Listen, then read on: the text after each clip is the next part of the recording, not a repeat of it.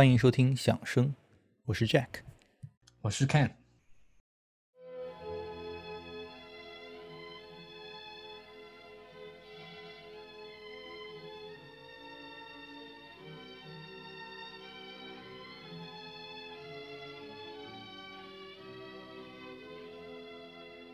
今天我们的主题甚至都不是作曲家，我们今天聊一下音乐里的另外一个工种，就是指挥家。虽然我们准备的曲子依然还是贝多芬啊，毕竟今年是人家的大年啊。那指挥家们呢，虽然一般没有作曲家名气响，但是我觉得甚至可能更值得聊一下啊。毕竟没有我们的这个响声播客的话，大家也都知道贝多芬有多伟大。但是对于大部分的非音乐爱好者来说，指挥这个职位的存在的意义，甚至都不是那么明显吧？啊，的确啊，就是我以前在看一些音乐会呢，就是。会听到有人会发出这样的疑问，就是，诶，我看这曲子它没有指挥，乐团也可以演奏嘛，就是为啥还需要指挥这职业呢？其实指挥这个职业啊，的确呢，它也是从啊十八世纪开始逐渐确立下来。啊，第一位正式使用指挥棒的指挥就是我们之前提到的门德尔松。但随着曲目结构不断壮大，以及啊，就作曲家他他所创作的曲子，他需要的乐队，他编制不断扩大。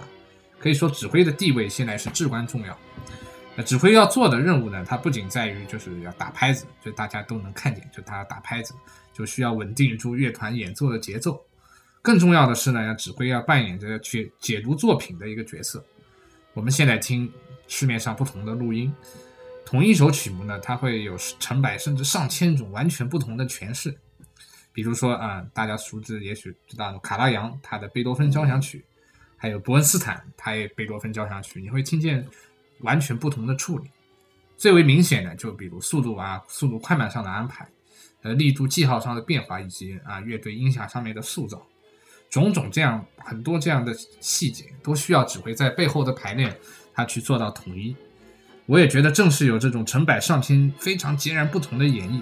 这造就了聆听古典音乐非常大的乐趣。没错啊，在我自己听音乐的这个早期，我的欣赏是纯粹沿着作曲家这个维度的。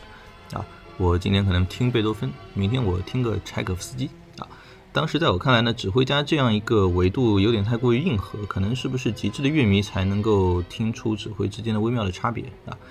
就像音响器材的发烧友啊，他们可能会对比不同的线材啊，有什么效果的区别一样啊。当然后面很快我就发现并不是这样啊，指挥其实是一个有着极大的创造力空间的一个呃创作者，而且呢，在历史的长河中那么多的啊古典音乐的这个沉淀啊，其实他是一个作曲家和指挥家两个维度相乘，他留下了一个巨大的矩阵。啊，其中的大部分的这个结果，我觉得可能都是很平庸的，啊，有一些甚至可以说非常的差啊，可能是因为演绎上要哗众取宠，或者说 simply 是发挥欠佳。但是呢，呃，还是有一些汇聚着呃指挥家们作为创造者的一个深刻的思想，以及乐团的上佳表现啊啊，这样加上后期良好的这个录音效果呢，那就能够啊像银河中璀璨的星一样啊，成为不朽的经典。刚才你提到的这个卡拉扬啊，伯恩斯坦这两位应该算是严肃的音乐家里面啊，自我营销最为成功的两位啊。我觉得我也很期待未来我们可以聊聊他们俩，以及他们俩那些杰出的演出。但是今天呢，我们打算寄出的这位指挥，他应该说恰好在呃公众的知识范围之外啊，但是在近代音乐史上，应该可以说是个平地起惊雷的一个存在啊。啊，没错，就是正像你前面所讲的，就是指挥。是一个有着很大创造力空间的一个工作者。那么今天呢，我想给大家就是介绍寄出的这样一位人物呢，他甚至颠覆了我对一些传统作品的看法。他就是柏林爱乐乐团呃历史上第三位音乐总监福特文格勒。没错啊，虽然今天我们的时间最多只能聊到福特文格勒这位传奇人物的冰山一角。但是还是这是一个非常令人兴奋的话题。我们今天呢，就先来欣赏一下福特文格勒在一九四三年指挥柏林爱乐演奏的贝多芬的《克里奥兰序曲》。啊，这首《克里奥兰序曲》我也简单的介绍一下啊。贝多芬创作于一八零四年，《克里奥兰》它本身呢是莎士比亚的一个悲剧。后来呢，呃，有一个德国的一个戏剧家 Heinrich Joseph von Collin 啊这样的一个人，他改编成了这个戏剧，呃。贝多芬呢，他是为后者啊，也就是这个冯考林这个人写的这个戏记谱的这个序曲，戏剧的故事呢，讲述的是克里奥兰纳斯这样一个罗马将军，他负气出走投敌啊，后来呢就整天想着回去侵略罗马啊，然后呢，在这个老妈和老婆的这个极力的劝说之下呢，最终为了和平放弃了复仇的故事啊啊！贝多芬的音乐当中，我们也可以在这里听到两个主题啊，一个就是克里奥兰他非常英雄气概的。啊，那种或者说的难听点，想找人打架的那种气焰的啊，那种主题啊。另外一个呢，则是比较柔美啊，显然代表着他家里的那些女性。在我们听之前看，你觉得在呃听的时候有什么尤其值得关注的啊？这个富特文格勒他演绎的这个特点啊，我觉得富特文格勒他演绎最为特别的地方就在于啊音乐队音响它那个 range 它层次的变化，在力度强的地方呢，他会。呃，非常强调就是挖掘出那个乐团低音的线条，比如说乐团声部低音，嗯的贝斯、大提琴，它它对于在呃乐团那种强奏的地方呢，犹如波涛翻滚般的袭扑面袭来这种感觉，啊，这种狂飙突进般的演绎呢，可以说是富特文格勒指挥贝多芬作品特立独行的一面。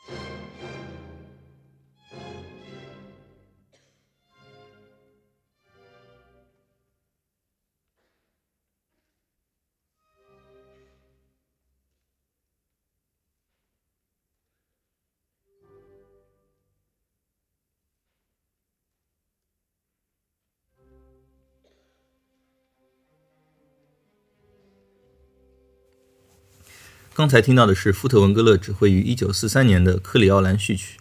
啊，这也是克里奥兰最受赞誉的录音之一啊。呃，在与其他绝大部分著名的指挥家不一样的是呢，富特文格勒的伟大是几乎没有争议的啊。虽然他早年其实并没有表现出很强的音乐天赋啊，他一开始呢想做的是作曲家，因为他的爸爸认为他会是一个作曲天才。啊，虽然据说他的父亲除了他的儿子之外没有说服任何人啊，富特他少年时期的这个作曲似乎据记载并没有比任何普通的那种 choir 里面 choir boy 啊，呃，就是唱诗班的那种男童写的这种优秀的作品要好很多啊。但是他这个富特他后来拿起了指挥棒之后呢，倒是很快名声鹊起，他的第一场音乐会就很能够。呃，说明他在指挥上的自信和雄心壮志啊。一般别的这种年轻的指挥家啊，你才二十岁不到一点，你要是指挥呢，你就挑一个，对吧？一般错不到哪里去的这种作品，特别辉煌的作品，比如说什么贝多芬第五。富特文格勒第一次登台指挥应该是十九岁啊，他挥的呢是布鲁克纳的鸿篇巨制啊，极为深邃的第九交响曲啊。布鲁克纳呢也是富特文格勒一生的这个挚爱啊，呃。甚至影响到他之后自己的这个作曲，他之后的指挥职业生涯也可以说是平步青云。很年轻的时候呢，他就接过了伟大的尼基什啊阿图尼基什啊的这个棒子，开始同时担任莱比锡 Gewandhaus 和柏林爱乐这两大天团的首席指挥。啊，Ken 啊，富特文格勒他音乐我不知道对你留下了什么样的这个印象啊？啊，其实对我来讲呢，就是我开始深入的听他的录音呢，也。啊，远远晚于就比他小一倍的卡拉扬，因为卡拉扬他和他领衔的同样柏林爱乐嘛，这对黄金组合商业上是取得了巨大的成功，留下了无数经典的录音。我相信很多现在嗯喜欢音古典音乐的爱爱乐者吧，都肯定是听着卡拉扬啊录音走进古典音乐大门的。啊，直到前几年呢，我在我们学校上呃音乐历史课很有意思，这个老师是喜欢收集上古历史录音的。然后他呢，正好讲贝多芬，他给我们放了富特文格勒指挥的贝多芬九，啊，那这录音听完呢，我瞬间被他可以说是钢筋铁骨般的这种演绎所震撼，音乐中充满了巨大的张力，有些段落的处理呢，就是放在当今来看，甚至是觉得非常不可思议，有甚至有可以说是有一些歇斯底里的感觉，比如我们听到了，呃，由富特文格勒刚刚和柏林爱乐带来的贝多芬克里奥兰序曲。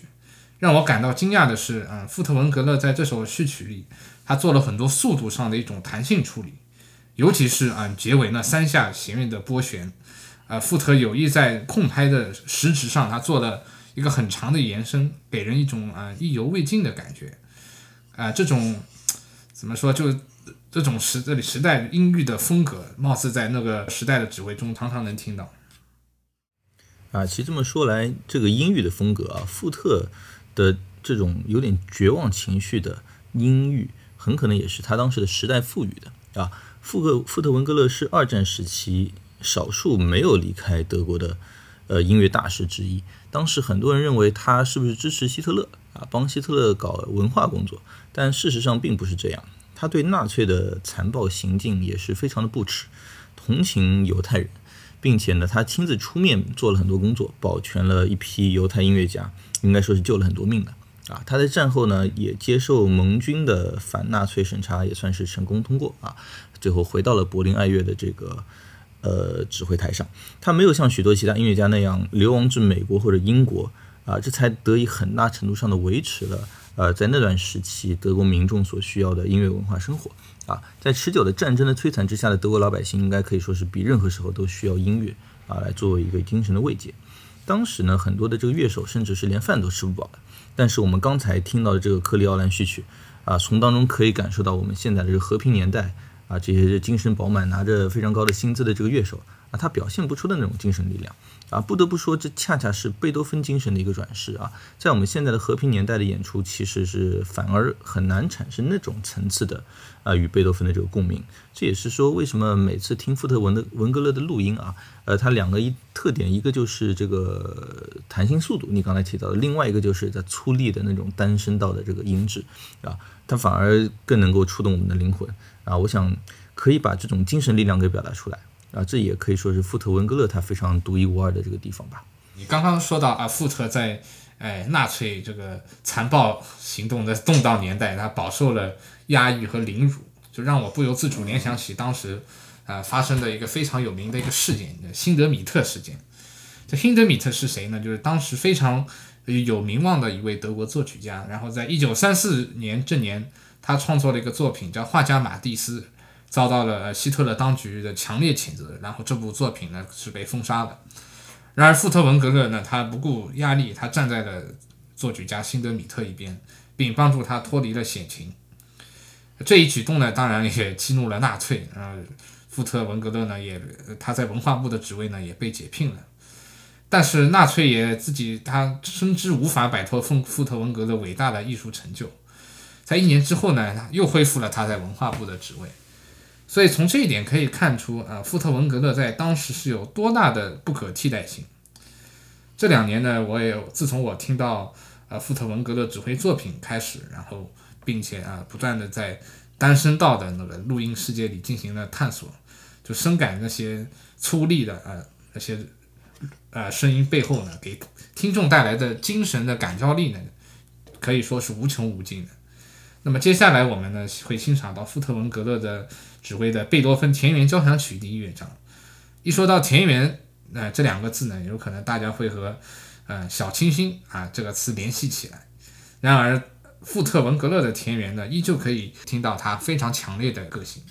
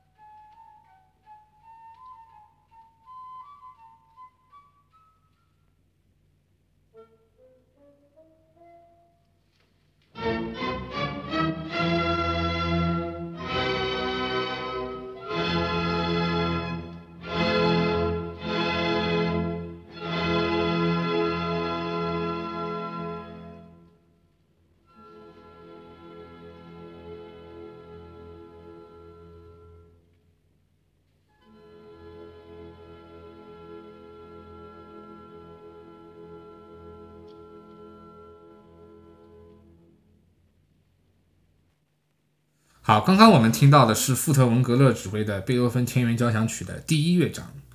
呃，可以感受到富特文格勒放下的田园交响曲呢，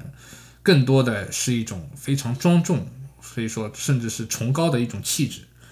乐队呢有着非常扎实浑厚的音响。啊，富特文格勒在《田园》这部呃，在《田园交响曲》里呢，它采用了一种偏慢的速度。然而，在音乐推进的段落呢，它又有非常明显的一种能量递增。就像我之前说的，就是可以听见啊低音声部的一种一种增强。嗯，我觉得这呢，这种演绎呢，就是一种更为人性化，是诉说着一种 human voice 的贝六演绎。而随着历史进程的不断发展，呃，现在也有很多音乐研究家呢，一直在。就是想试试着从贝多芬的角度去看看这个看待这个音乐，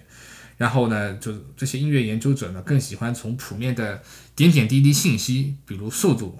力度记号，甚至使用的乐器呢，都尽可能想去还原作曲家的本意。这也随之诞生了一种新的音乐实践方式，就是本真运动。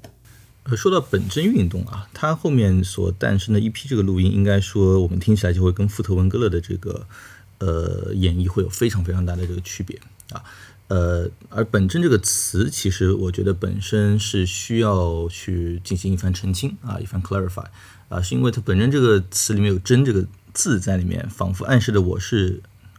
the truth 啊，我是对的啊，也就暗示别人是错的。但其实本真这个词并不是这个意思啊，我们听本真录音也不并不应该带着这种哦，我们找到了正确答案啊，这才是作曲家当年真实的意图。啊，这样的一种心态，而是比较应该是比较开放的，将它视作是一种演绎的这个手段而已。因为其实任何的艺术作品啊，它被创造出来之后，都是具备独立于创作者之外的一种独立的生命力的。啊，音乐也不例外。当它被写出来之后，它就具备了自己的生命，而不再需要完全的依赖作曲家本身的这种意志而存活着。啊，呃，我认为。本真是一个非常好啊，很有意思的一个演绎的思路，给当代的欣赏者呢也是一个机会，然后可以领略到作曲在那个时代这个作作品听起来会是怎么样的啊。但是有很多元素啊，包括这个乐器的工艺啊、演奏的技巧啊、指挥的技法呀，甚至大众的审美之间，他们其实存在一种非常动态的平衡，以至于演绎方式它也不可能是静态的。啊，否则这个艺术就没有了生命力。那这一点上呢，呃，伟大的这个作曲家啊，包括他也是一个伟大的指挥的老前辈 Gustav Mahler 啊，马勒，他有两句话很能够代表他对这个演绎的变化的看法啊。一句是他说过啊，以后的指挥家啊，可以根据自自己的意图啊，改变他谱面的标记啊，去调整自己的演奏啊。另外，马勒还说过一句话很有意思，叫 Not all music is in notes 啊。不是所有的音乐都是写下来的，这个符号才是音乐啊！有很多这个 literature 之外的这个东西都是音乐的表达空间啊！所以因此呢，我主张大家以比较批判和开放的这个心态去看待所谓的本真和非本真的对于音乐演绎的迥异处理。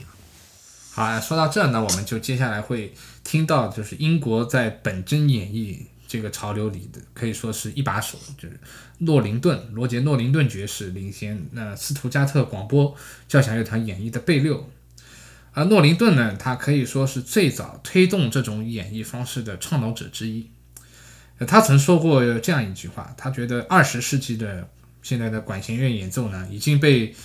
呃多愁善感的柔弦、变本加厉的豪华和浮夸弄得已经含糊不清、华丽不实。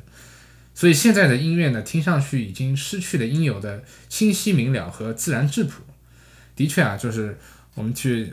聆听他报他他他指挥的贝六呢，与我们之前啊听到的富特文格呢，可以说有着显著的不同。首先在速度上，它明显比富特文格勒采取了一种更为流动啊，可以说明快的一种速度。乐队的音响呢，也更加强调一种晶莹和通透。啊，弦乐声部呢，它几乎是不加柔弦的，因为贝多芬的时代，我们知道弦乐是的确是没有这种技法，所以这种整体的印象也许会给听众觉得更有精神，也许会更加贴近这种田园交响曲所带来那种小清新这种感觉。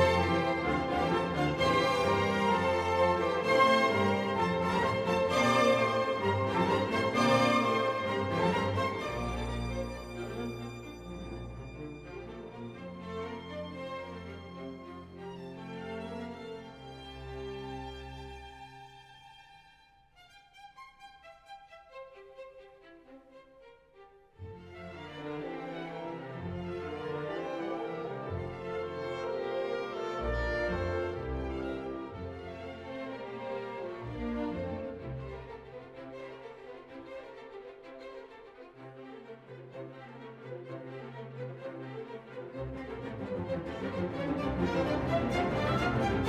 you.